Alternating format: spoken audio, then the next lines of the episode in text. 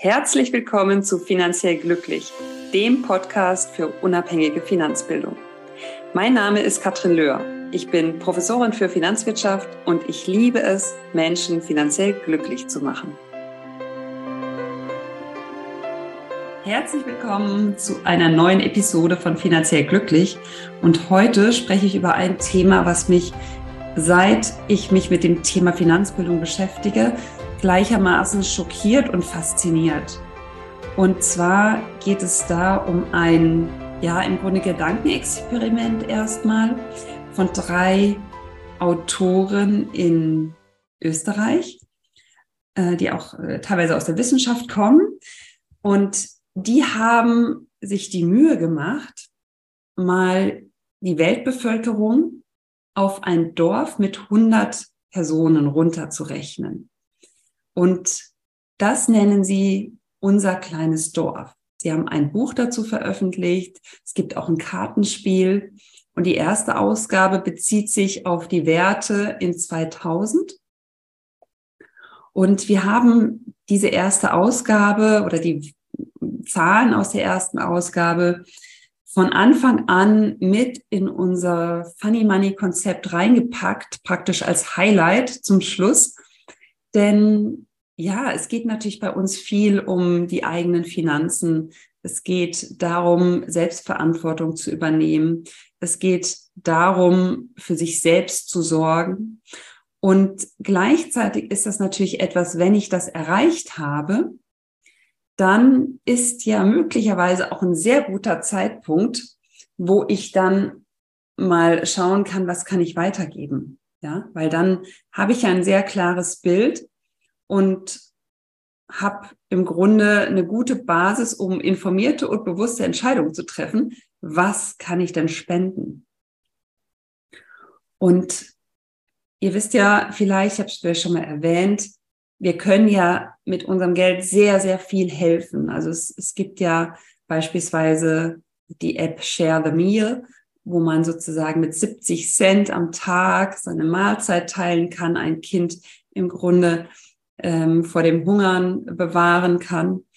Und um das im Grunde auch unseren Kindern bewusst zu machen, in welcher Welt wir leben, wie privilegiert wir sind.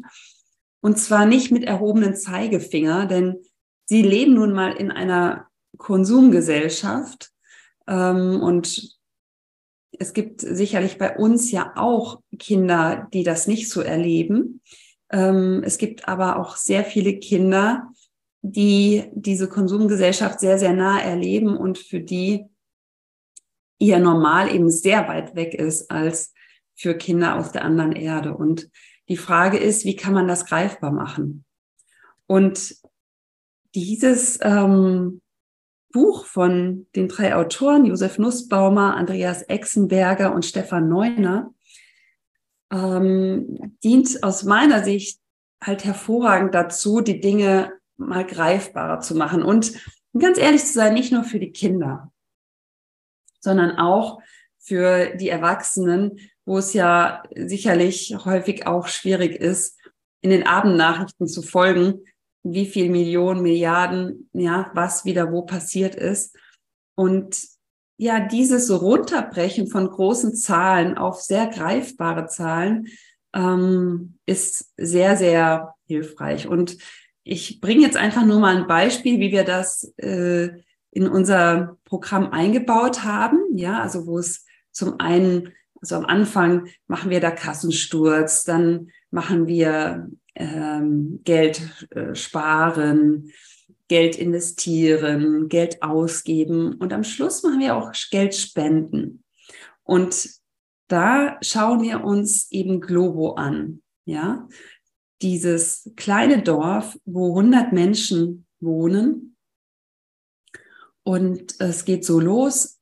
Im Jahr 2000 lebten 100 Menschen in Globo.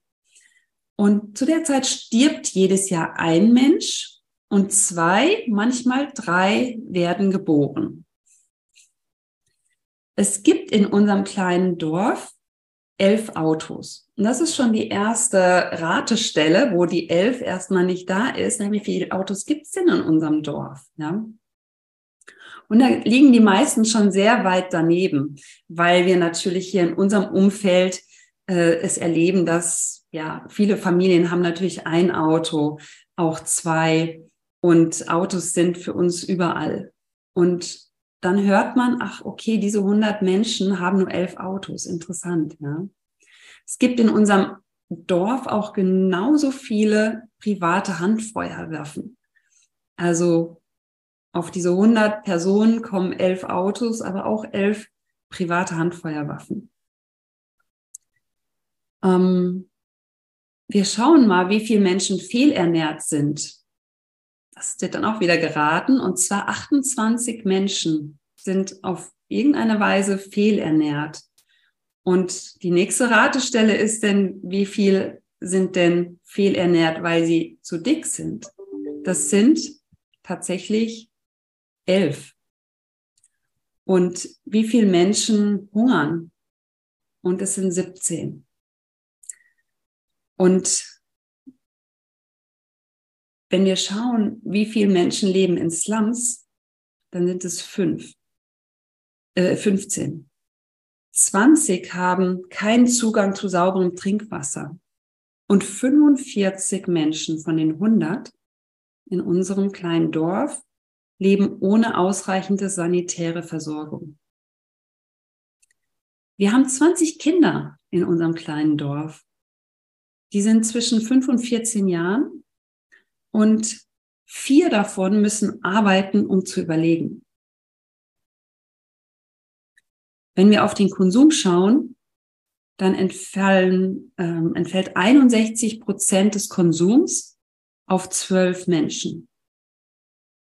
Die restlichen 39 Prozent entfällt auf alle anderen, auf die 88. Es geht so weiter. Ich werde jetzt nicht alles durchgehen.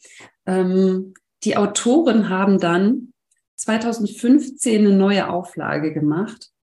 Und ähm, das war auch das Jahr, wo die 17 ähm, nachhaltigen Entwicklungsziele veröffentlicht wurden, wo eben bis 2030 die Lebensgrundlagen extrem ähm, verbessert werden sollen und wo wir als Weltgemeinschaft dran arbeiten. Und sie haben das mit in die neue Auflage reingepackt. Und wenn wir jetzt ähm, mal schauen, also wir können ja auch mal schauen, wie viel Menschen leben denn wo in unserem Dorf. Ja? In Nordamerika leben fünf Bewohner. In Lateinamerika leben acht. In Europa zehn, in Afrika 16 und Asien 61. Ozeanien ist zu klein, das heißt statistisch fällt es da raus, wenn wir auf 100 gehen. Ähm, wenn wir sozusagen auf äh, 2015 als Basis nehmen, dann ist im Grunde eine Person bei 73,5 Millionen Menschen.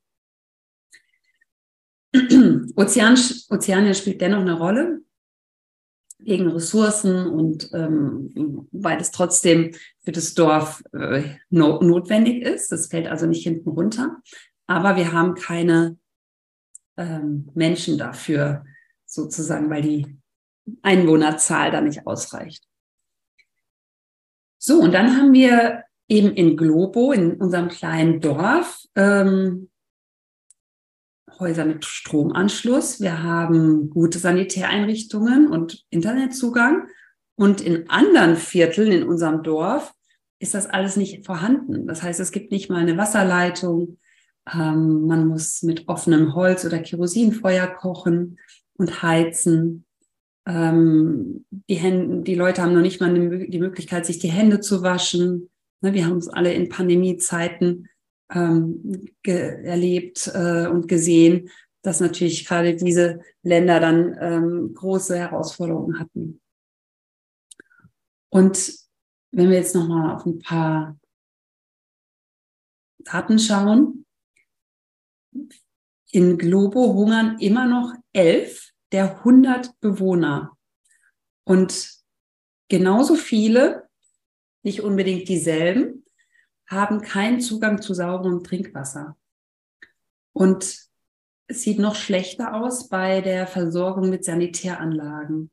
In Lateinamerika ist noch einer von acht Bewohnern nicht damit versorgt. In Asien sind es 21 von 61, also ein gutes Drittel.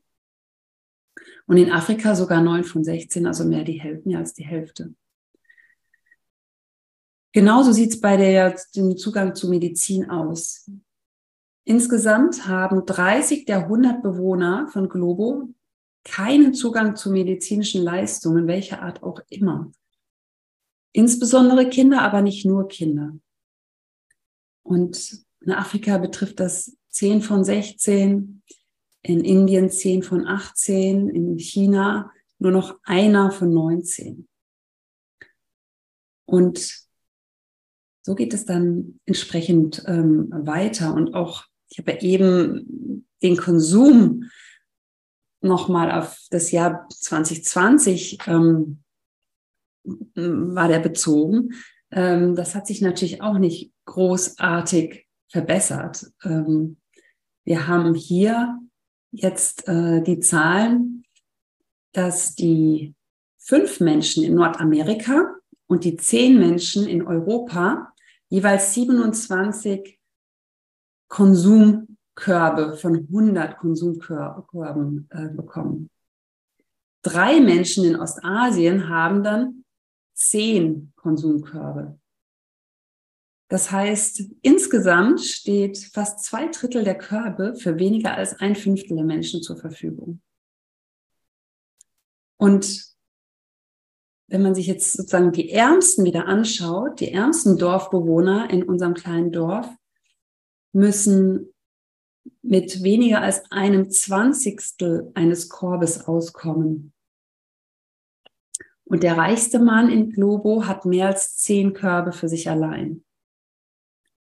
Und ich könnte jetzt so weitermachen. Das ist jetzt natürlich, äh, sind viele Zahlen, aber was so schön ist, ist, dass man auf spielerische Art und Weise auch den jungen Menschen im Grunde vermitteln kann, wow, das ist unser Dorf und wir alle leben auf diesem Planeten, auf diese, in diesem kleinen Dorf, ja. Und ich denke, es ist wichtig, das nicht mit erhobenen Zeigefinger zu tun, sondern das spielerisch zu tun und das mit Neugier auch zu entdecken und dann gleichzeitig zu sagen, hey, du kannst aber auch was tun. Und ich weiß nicht, wer seinen Kindern Taschengeld gibt. Ich würde es jedem empfehlen, so früh wie möglich, sage ich jetzt mal. Klar, es gibt Grenzen, aber dann kann man sagen, hey, mit 70 Cent kannst du schon dein Essen teilen. Mit 70 Cent. Das ist für viele Kinder dann auf einmal greifbar und ist dann ein gutes Gefühl. Und wir packen das oftmals auch unter das Thema emotionale Rendite. Weil ich würde jetzt mal behaupten, dass die meisten Menschen da Freude dran haben zu geben und Freude dran haben, die Welt etwas besser zu machen. Vor allen Dingen, wenn sie sich vorher entlastet haben und Klarheit über ihre eigene finanzielle Situation haben. Deshalb ist es aus meiner Sicht immer ein schöner Zeitpunkt, das im Anschluss zu machen, wenn man die eigenen Finanzen geregelt hat, weil dann ja ist es noch befreiender äh, und man hat vielleicht für sich selber ein paar Dinge abgestellt, die nicht sinnvoll waren. Man hat einen Plan, man hat ähm, Dinge aussortiert und kann aber gleichzeitig nochmal wertschätzen, in welcher Situation man sich befindet, egal jetzt, äh, ob es da beim Kassensturz äh, böse Überraschungen gab oder nicht. Aber insgesamt, ja, leben wir ja alle in einer sehr, sehr privilegierten Situation hier in Deutschland. Auch natürlich, wenn es viele Herausforderungen gibt, ähm, wenn wir in andere Teile der Welt schauen, gibt es viele von uns, die da einen großen Beitrag leisten können und sich nicht nur die finanzielle Rendite dann ermöglichen können, sondern auch die emotionale Rendite. Ich bin gespannt, ob es euch gefallen hat und ob es ein bisschen ähm, ja, Inspiration gebracht hat. ich finde diese Idee von diesen drei Autoren einfach hervorragend. Äh, ich liebe es. Und ja, ich kann nur sagen, es schockiert mich und fasziniert mich gleichermaßen.